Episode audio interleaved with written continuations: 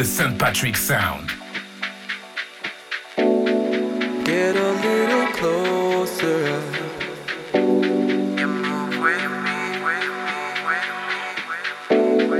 Just got to the party.